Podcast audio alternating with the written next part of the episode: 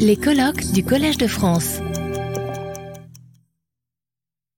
Merci euh, Pierre-Michel, euh, merci pour l'invitation, l'introduction, et puis euh, Pierre-Michel a été mon garant d'habitation et diriger des recherches, donc c'est une nouvelle occasion de, le remercier.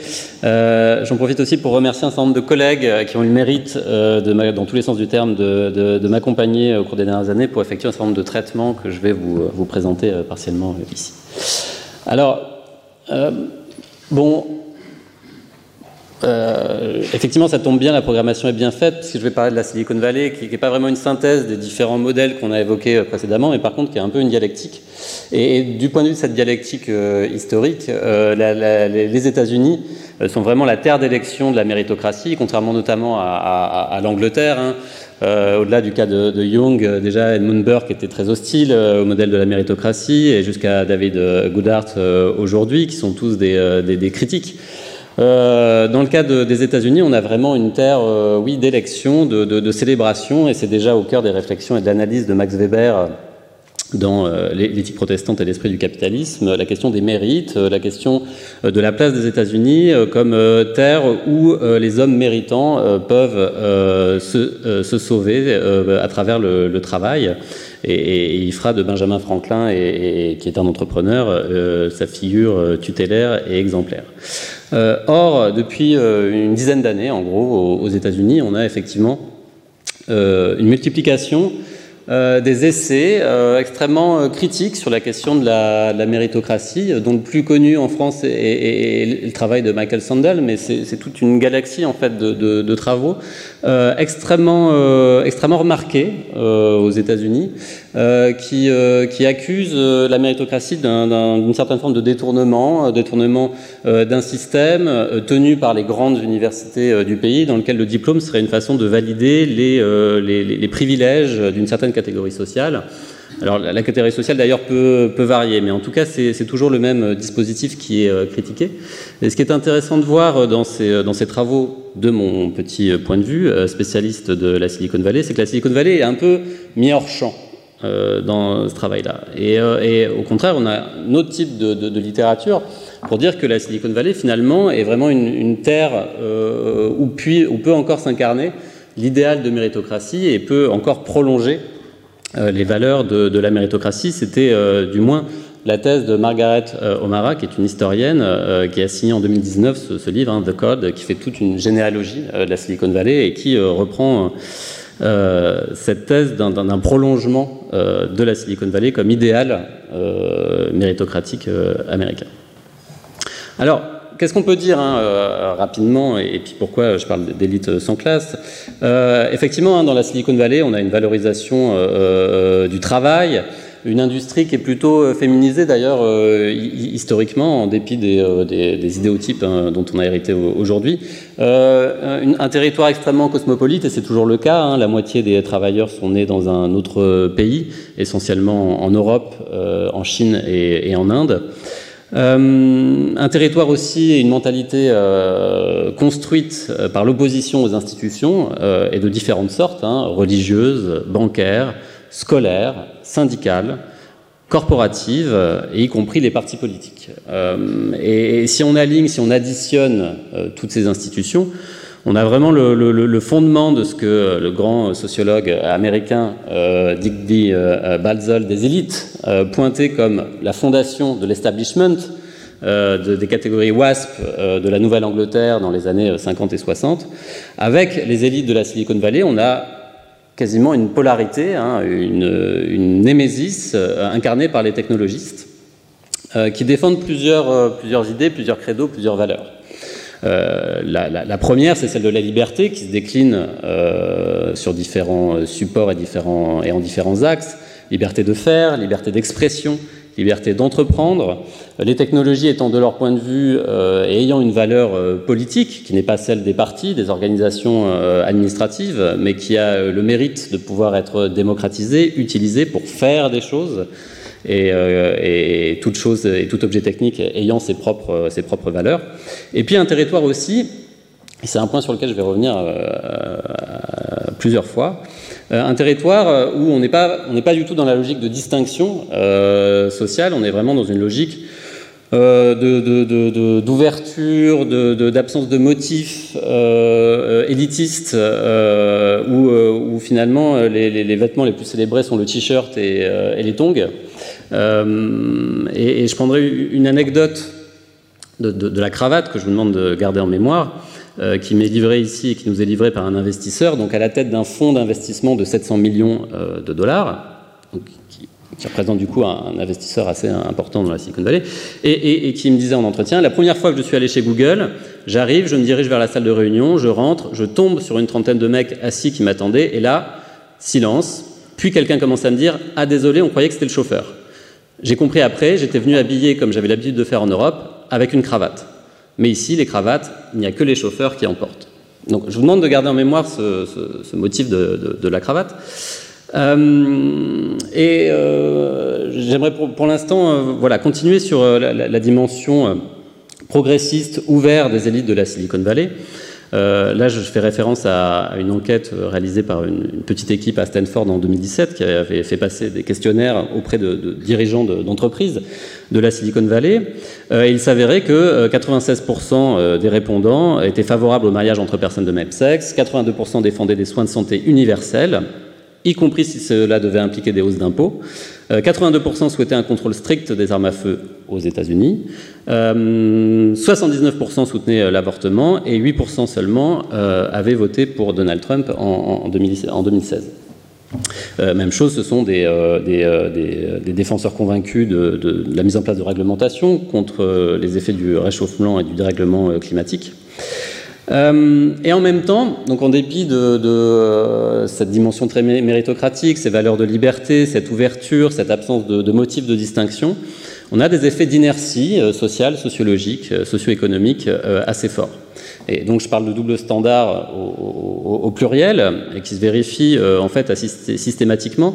Si on compare la population globale des entrepreneurs de la Silicon Valley, euh, donc euh, avec un échantillon de 25, 25 000 personnes, mais bon, euh, c'est quasiment l'entièreté des entrepreneurs en, réalité. Et si on les compare à ce qu'on appelle dans la Silicon Valley les super entrepreneurs. Donc les super entrepreneurs, ce sont les entrepreneurs qui ont réussi, qui sont à la tête d'entreprises qui, au sens de la Silicon Valley, à la tête d'entreprises qui sont entrées en bourse ou qui sont à la tête de licornes, vous savez, ces startups valorisées à plus d'un milliard de, dollars, qui sont du coup plus vraiment des startups. Or, si on compare euh, les traits euh, sociologiques de ces euh, deux populations. On a bah, une population où les femmes sont assez peu nombreuses, 19% chez les entrepreneurs ordinaires, mais encore moins nombreuses chez les super entrepreneurs et super entrepreneuses ici. On a une population d'entrepreneurs ordinaires qui a près de 45 ans de moyenne d'âge, mais si on s'intéresse aux super entrepreneurs, 95% ont moins de 35 ans.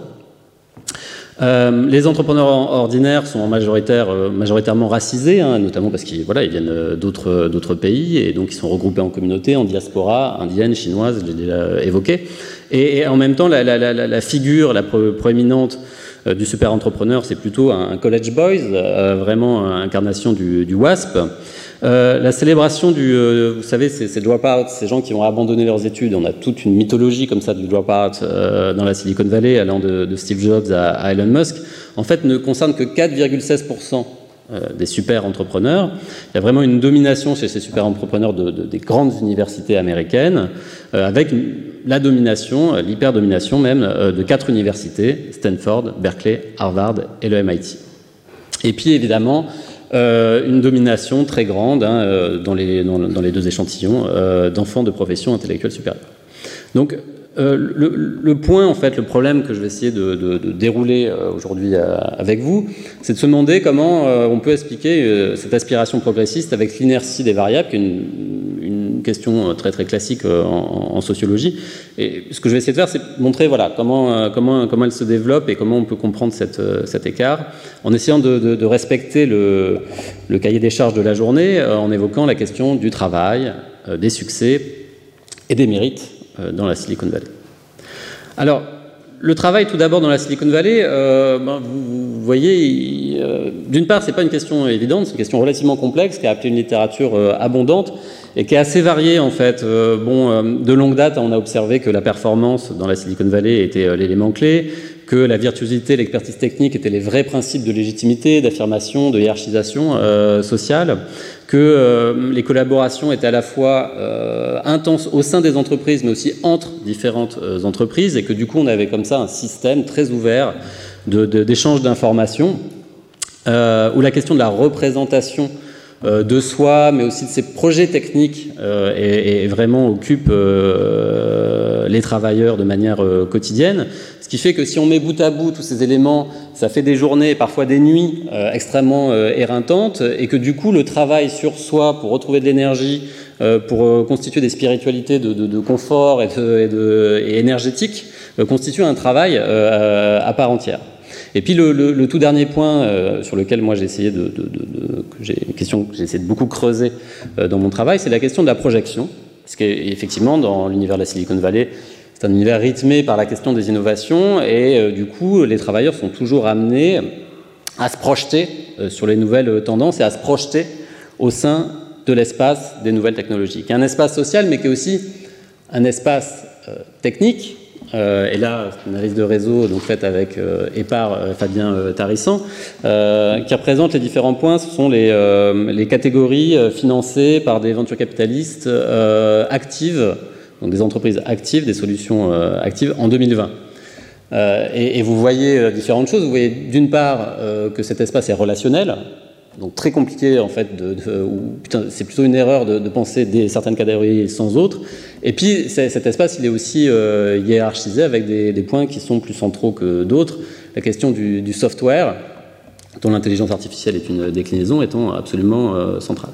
Mais quand je, fais, euh, quand je présente ce type de, présentation, en fait, c'est relativement erroné par rapport à la mentalité de, la Silicon Valley et dans la Silicon Valley, qui est plutôt une mentalité de tendance où les gens s'interrogent sur, ce qui va, euh, être la, prochaine big wave, le prochain cycle d'innovation. Et euh, bon, là, les, graphiques sont assez peu lisibles. Euh, on dirait une présentation d'étape du Tour de France, d'ailleurs, je me rends compte. mais le, point que je veux souligner, c'est vraiment l'évolution euh, et le fait qu'il est très très très difficile d'anticiper ce qui va être la prochaine grande vague.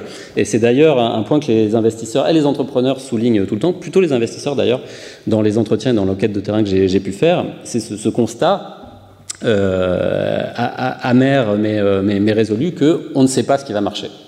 Tout ce qu'on peut faire, c'est des paris. Et, des paris qui sont extrêmement risqués, puisqu'il faut le, rappeler, hein, l'espace de l'innovation est un espace marqué par l'échec. 90% d'échecs pour 10% de réussite, quel que soit en fait euh, l'objet qu'on observe. Hein. Euh, avec un collègue, on a observé les, euh, forums de, développeurs 10% seulement des, questions et trouver une réponse. la question des projets aussi dans les entreprises, seuls, 10% vont être transformés en produits. La question des produits, y compris au sein des grandes entreprises, seulement 10% vont, vont survivre. Euh, la question des entreprises, évidemment, hein, euh, seulement 10% également vont, euh, vont, vont, vont, enregistrer le, le, succès. Et ça concerne également les, les personnes. ce qui fait d'ailleurs que la philosophie ambiante, pour, pour rebondir sur ce que nous présentait Claudia Sénix ce matin, la philosophie d'ambiance, elle est assez, elle est assez holiste et, et, les notions de karma, les notions de chance sont très présentes. De dire, bah oui, ça n'a pas marché, mais ça aurait pu marcher. Lui, ça a marché, mais il y a eu beaucoup de chance. Euh, voilà, il y, a vraiment une attention euh, très très forte euh, sur ce motif-là. Par contre, dans les discours, dans les entretiens réalisés, la question du travail est toujours et souvent mobilisée comme auto-justification de son parcours et éventuellement de, son succès. Alors j'en arrive à, mon deuxième point, le, succès, qu'est-ce qu'on peut en dire hein, dans cet espace quand même relativement euh, risqué, incertain, euh, où, l'échec est, la chose la moins probable. Euh, je voudrais commencer par bah, la civilité de la Silicon Valley, ce qui frappe quand même souvent les observateurs. Le fait que ce soit des espaces ouverts, le fait que ce soit des espaces relativement relâchés, des espaces où on se tutoie, on, ce que me disait un enquêté, ici on n'est qu'un prénom, euh, où il y, a assez peu de motifs de, distinction et qui est quelque chose qui est très très charmant, euh, notamment quand on vient de pays euh, beaucoup plus hiérarchiques. alors c'est le, cas de la, le cas de la France, évidemment le cas de l'Inde, évidemment le, cas de la Chine, et avec des gens chaque année qui arrivent et qui se font séduire par cet esprit californien.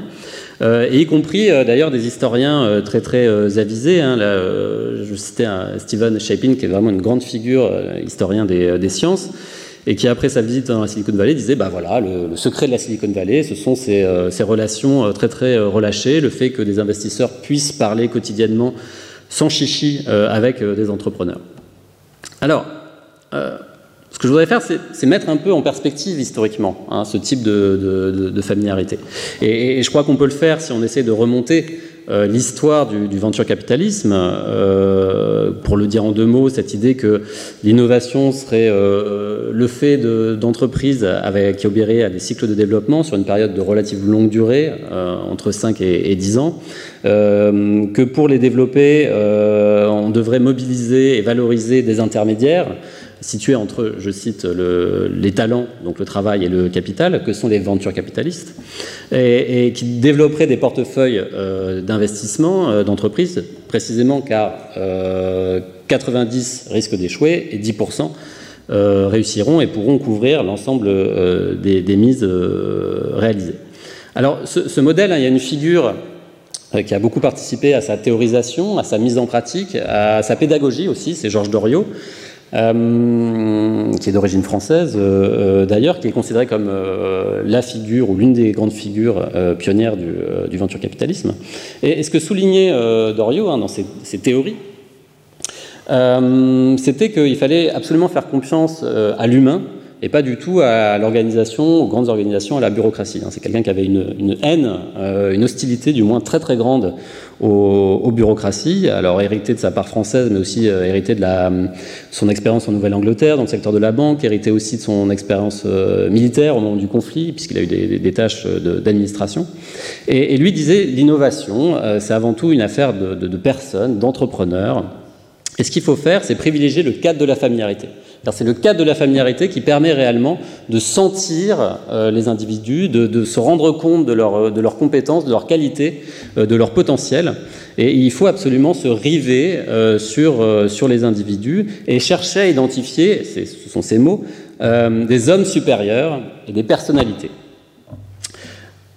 ce discours-là Étrangement, on le retrouve 50 ans plus tôt, donc en 1901, euh, dans, un livre, un, livre considéré comme un classique euh, de la sociologie américaine, signé Edward Ross, qui est souvent comparé à, à, Durkheim, hein, ça serait le, le, le Émile Durkheim américains, euh, bon, ils ont des propos extrêmement différents et des préoccupations extrêmement euh, différentes, si ce n'est cette question de la, structuration, l'organisation sociale. Et Edward Ross, qui a officié à Stanford à la fin du 19e siècle, dit dans, dans, ce livre à peu près la même chose en fait, qu'il faut avant tout s'intéresser aux personnalités, aux grands hommes, euh, notamment parce qu'ils ont une, force de volonté, ils ont une force d'imagination, ils sont capables de réaliser euh, et, de créer des différences euh, beaucoup plus importantes que les hommes ordinaires. Ils ont des idéaux, des visions. On retrouve tous ces mots et ils ont du coup une ascendance spirituelle et, morale qui s'incarne, qui se traduit par leur capacité à créer, et c'est son expression encore, des religions sociales. Et l'entrepreneur, dans ce récit, est vraiment la figure emblématique.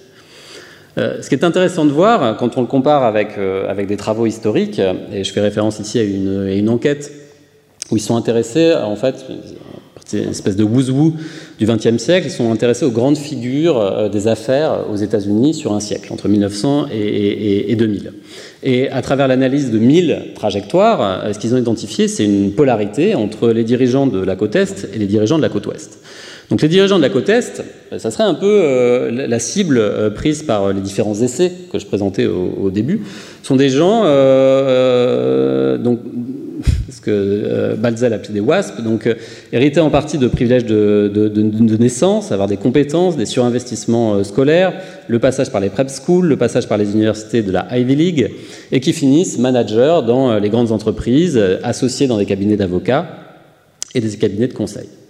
Et, cette élite-là, en fait, euh, assez, classique, assez conservatrice, euh, elle s'opposerait euh, à un deuxième pôle, celle des, professions intellectuelles supérieures qui, à partir d'origines plus modestes, ont su saisir des opportunités dans le domaine des, affaires via des secteurs et des technologies émergentes dont la trajectoire est marquée par une migration précoce vers l'ouest du pays, et en l'occurrence la, Californie est, en tête, et qui sur un siècle, présente la constante d'être qualifié comme une élite d'un nouveau type, attirée par la nouveauté et les nouvelles technologies. Euh, si bien que, au terme de cette mise en perspective euh, un, peu trop rapide, je vous l'accorde, historique, on peut mieux comprendre comment la Silicon Valley fonctionne comme une, société ou une élite euh, sans classe, c'est-à-dire en apparence très très ouverte et, centrée sur la familiarité, et, du coup la place des, verres, des barbecues, des, des, des sandwichs des lunchs, des, des, meet-up, voilà, toute tous ces rituels d'interaction extrêmement forts et emblématiques de la Silicon Valley, en fait, euh, cache ou recouvre une généalogie beaucoup plus ancienne qui a un sens euh, pratique, c'est celle de saisir la qualité euh, des, individus et des qualités supérieures qui sont associées ben, de manière tendancielle à un certain type d'élite et on retrouve du coup euh, là une ambiguïté en fait de la Silicon Valley, c'est-à-dire que euh, bien souvent, euh, euh cette notion d'élite de, de, la Silicon Valley, elle est attachée à des fétiches de la confiance. C'est-à-dire que quand vous êtes investisseur ou quand on est entrepreneur et qu'on cherche qui est de qualité, on a tendance à fétichiser un certain nombre d'indices ou de supports de confiance qui peut être le travail, qui peut être la, confiance en soi, qui peut être tous les éléments en fait que j'évoquais euh, à travers euh, les, travaux de Edward Ross et qui fonctionnent comme ça, comme des signaux euh, d'évaluation préférentiels et qui conduisent à des relégations du coup pour toutes les personnes qui sont issues d'un autre horizon. Alors, dans un troisième temps, hein, je vais évoquer la question des, des mérites, qui est finalement qui est assez peu euh, évoqué dans la Silicon Valley, qui n'est pas vraiment un enjeu, public euh, ou un problème public, la question des mérites. Euh, c'est pour ça que je, proposerais plutôt un glissement, enfin en tout cas du point de vue de la Silicon Valley, de la notion des mérites vers la notion de récompense. Alors pourquoi ce, glissement? Parce qu'autant le mérite me, semble ancré dans une question d'un retour sur investissement passé, en un temps donné, autant la question des récompenses nous amène à nous tourner euh, vers euh, le futur, vers, euh, les, produits, les fruits récoltés de notre travail, et qui est une mentalité vraiment pour le coup exemplaire et emblématique de la Silicon Valley. Alors, pourquoi d'une certaine façon? je voudrais souligner dans cette, dans cette dernière partie la façon dont l'innovation technologique elle est toujours liée et c'est pas vraiment une nouveauté euh, de, le dire, hein, Schumpeter disait la même chose, elle est toujours liée à différentes et à d'autres types d'innovations. En l'occurrence, des innovations financières, des innovations managériales et des innovations morales, dont la singularité dans la Silicon Valley est d'être toutes les trois tournées, toutes les quatre même, tournées vers l'avenir. je fais référence au, livre de Christophe euh, Lécuyer, hein, Making Silicon Valley, qui est vraiment une très très belle histoire qui permet d'illustrer ces différents éléments. Euh, et, cette histoire est d'autant plus recommandable qu'elle est assez méconnue en, fait, euh, voilà, puisque lui s'intéresse principalement aux années 1930-1970, où, est mis en place en fait tout un tas d'innovations qui vont être déclinées progressivement. Alors quelles sont ces, innovations? Ces innovations, faut voir qu'elles répondent à une crainte en fait hein, historique de la Silicon Valley. Hein. Quand, quand, quand, vous intéressez à l'histoire des entreprises, euh, très très vite, les entreprises de la Silicon Valley dès les années 30 sont confrontées à, à trois craintes. La première, c'est de voir les, les, les jeunes talents euh, quitter la Silicon Valley pour aller joindre, rejoindre des foyers euh, d'emploi plus importants, donc Boston, New York, dans les années 30. la deuxième crainte, c'est de voir ces employés quitter euh, l'entreprise pour euh, aller de l'autre côté du trottoir euh, et, travailler pour une autre entreprise rivale. Et la troisième crainte, qui est encore plus grande, c'est celle de voir ses employés quitter l'entreprise pour fonder leur propre entreprise. Et du coup, bah, partir aussi avec un certain nombre de, brevets, de propriétés intellectuelles, de compétences intellectuelles, d'enrôler aussi ses collègues. Et, du coup, pour éviter pour juguler euh, ces, trois, ces trois menaces, sont mises en place dès les années 30 dans la Silicon Valley. Tout un tas de, euh, de dispositifs, de, de, techniques de fidélisation des, des, travailleurs, que ce soit des, des, hauts salaires, mais que ce soit aussi différentes formes temporalisées, comme les bonus, comme les parts d'entreprise, comme le système des stock options, qui est assez, qui est assez figé comme schéma Hein, le, fait d'avoir des parts d'entreprise, mais qui sont distribuées euh, à terme, au bout de deux ans, trois ans et quatre ans, et plus on avance et plus on est fidèle dans l'entreprise, plus on, obtiendra euh, des parts euh, de l'entreprise en nombre. et, un système qui va jusqu'à l'entrée en bourse, qui se comprend de deux manières. D'une part, parce que la bourse, dans ce système, l'entrée en bourse d'une entreprise devient l'issue absolument nécessaire pour valider le capital, pour pouvoir transformer du travail en capital. et puis aussi parce que la bourse, c'est un moment aussi de, de ressaisissement souvent euh, de reprise de contrôle euh, de Wall Street sur des entreprises de la Silicon Valley. Et vous avez toute une histoire financière qui, euh, reste à faire d'ailleurs sur la manière dont les entreprises venues de la Silicon Valley et de la Silicon Valley essayent d'échapper à ce contrôle de Wall Street. Et ça va de, la sophistication du système proposé par, Google en 2004 au moment d'entrée euh, en bourse, puisqu'ils vont utiliser un modèle complètement désuet euh, et quasiment inconnu à, Wall Street, celui des enchères à l'hollandaise, jusqu'aux provocations euh, d'Elon Musk avec, la SEC, le, gendarme financier américain. Mais, ces ingénieries hein, temporalisées, elles, se déclinent aussi sur un plan managérial et, pas depuis hier, mais euh, depuis, euh, de longue date, depuis les années 1930, euh, où une des préoccupations en fait et un des moyens de, fidéliser les, travailleurs dans les entreprises de la Silicon Valley, c'est de valoriser les loisirs, c'est de créer des espaces de loisirs, c'est de créer des temps de loisirs. C'est de faire jouer aussi l'absence de hiérarchie entre la direction et puis, et puis les salariés, le fait de pouvoir prendre la parole, le fait de pouvoir aller voir sa direction, le fait de pouvoir euh, de ne pas, de pas faire reposer les, les hiérarchies au sein de l'entreprise en fonction des statuts, mais plutôt par rapport aux idées euh, qui sont euh, proposées. Et puis de distribuer aussi tout un tas de, de services, de petits services qui sont à la marge du travail et qui permettent de mieux travailler. Et, l'envers de cette logique-là, c'est aussi de créer des espaces de travail, mais laissés libres, qui permettent de capitaliser sur la créativité. Euh, des temps de loisirs. Et là, je vous ai mis la photo issue de, des archives de Hewlett Packard. Euh, d'un concours euh, de Grand Prix de miniature, donc, où l'entreprise avait laissé du temps libre pour créer, pour que les employés puissent se saisir de projets personnels, ludiques, et là en l'occurrence il s'agit de reconstituer des miniatures de, voitures et organiser des grands prix. Et, parfois ce type d'expérimentation peut être réintégré euh, techniquement euh, ou en termes d'image euh, par l'entreprise et au sein de l'entreprise. Et c'est d'ailleurs la raison même qui a motivé les, équipes dirigeantes de Google à, systématiser les 20% de temps libre au sein de l'entreprise, mais qui est, pas, du temps faussement libre en fait, qui est un temps non managé où les, les travailleurs peuvent travailler sur leur propre projet et tout ce qu'ils vont faire dans, dans ces 20% de temps libre va être contrôlé et capitalisé par, par l'entreprise. Donc là, je vous ai mis, enfin, si jamais vous, euh, vous voulez travailler pour une grande entreprise de la Silicon Valley, vous pouvez comparer hein, les, différents, euh, les différents avantages, les, différents petits services euh, qui sont proposés. Et d'ailleurs, les, employés aujourd'hui hein, font toujours très attention voilà, à ce qui va avec le, le, salaire. Et puis le, dernier point que je voulais souligner dans cette présentation, c'est c'est la dimension morale aussi des entreprises de la Silicon Valley. Et quand on est entrepreneur, alors euh, bien sûr, euh, aujourd'hui il y a tous les discours sur la tech for good et, euh, l'éthique, notamment l'éthique de l'IA, etc. Mais, en fait, c'est une vieille histoire dans la Silicon Valley, le fait d'accompagner l'enrôlement des, salariés à travers des histoires, à travers des valeurs, à travers des missions.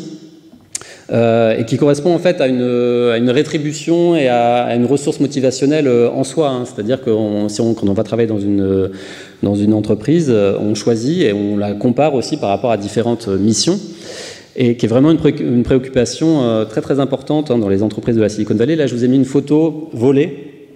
je dis volée parce que vous savez, quand vous allez sur un certain nombre de, de, grandes entreprises, ou même des, des moyennes startups, vous êtes obligé de signer des accords euh, comme quoi vous ne divulguerez rien de ce que vous pourrez observer ou récolter comme matériaux. Donc là, je n'avais pas encore signé, euh, et donc dans le lobby de Dropbox, euh, qui est une entreprise assez, assez connue de la, Silicon Valley, vous avez ces motifs moraux à travers des esquisses, et en fait, elles sont dans l'entrée, c'est-à-dire là où passent tous les jours les, les, salariés pour rentrer dans le bureau, et pour aussi pour sortir du bureau. Et, en l'occurrence, elles sont, elles sont au nombre de, de 5. Et là, c'est Be Worthy of Trust, euh, être digne de, confiance, qui est vraiment une, incantation euh, morale, mais qui constitue et qui participe, en fait, d'une forme de, de, récompense morale pour les salariés et puis de, facteurs de motivation. Alors, c'est pour ça hein, que, je proposais de, passer, de glisser d'une certaine façon, du point de vue, encore une fois, de la Silicon Valley, il ne s'agit pas de faire modèle, du registre du mérite au registre de la récompense, qui est une vieille catégorie euh, behavioriste, hein, euh, mais, mais, très très en prise euh, dans, dans, la Silicon Valley, notamment dans leur lecture et relecture souvent hâtive de la psychologie. Euh, souligner en fait les, euh, les, mises au défi en fait hein, conceptuelles que nous imposent ces pratiques de la Silicon Valley, notamment sur les effets de brouillage entre euh, travail et capital, revenu du travail et revenu du capital, entre la question du travail et des loisirs, entre la question de l'intérêt privé et du bien public, parce que toutes ces catégories qui sont quand même relativement routinisées dans nos pratiques en, en, sciences sociales et dans nos schémas de lecture sont en fait dialectisées complètement, imbriquées notamment parce qu'elles sont temporalisées, et que la Silicon Valley, une de ses grandes réussites, c'est quand même d'avoir réussi à dialectiser tout un tas d'apories historiques euh, du capitalisme, hein, euh, soulignées par euh, Max Weber, hein, c'est-à-dire que quand on travaille beaucoup, bah, qu'est-ce qu'on fait de son argent? La Silicon Valley nous propose des loisirs, par Daniel Bell aussi, hein, la question de, mais alors qu'est-ce quand on est focalisé sur ses loisirs, est-ce qu'on a toujours envie de travailler Eh bien, la Silicon Valley utilise d'une certaine façon et capitalise aussi sur, sur les loisirs de ses salariés. Et puis puis euh, l'aporie euh, morale, soulignée également par euh, Luc Boltancy pardon, et, F. Capello, de se dire bah, finalement, est-ce qu'il n'y a pas une arnaque morale derrière la valorisation du travail en réseau, du projet, de, la, liberté au, travail? Et, même chose, la Silicon Valley propose d'une certaine façon des alternatives morales. tout, de, mais tout de même efficaces quand on observe ces salariés. Voilà, je m'arrête là, je vous remercie pour votre attention. Retrouvez tous les contenus du Collège de France sur www.colège-2-france.fr.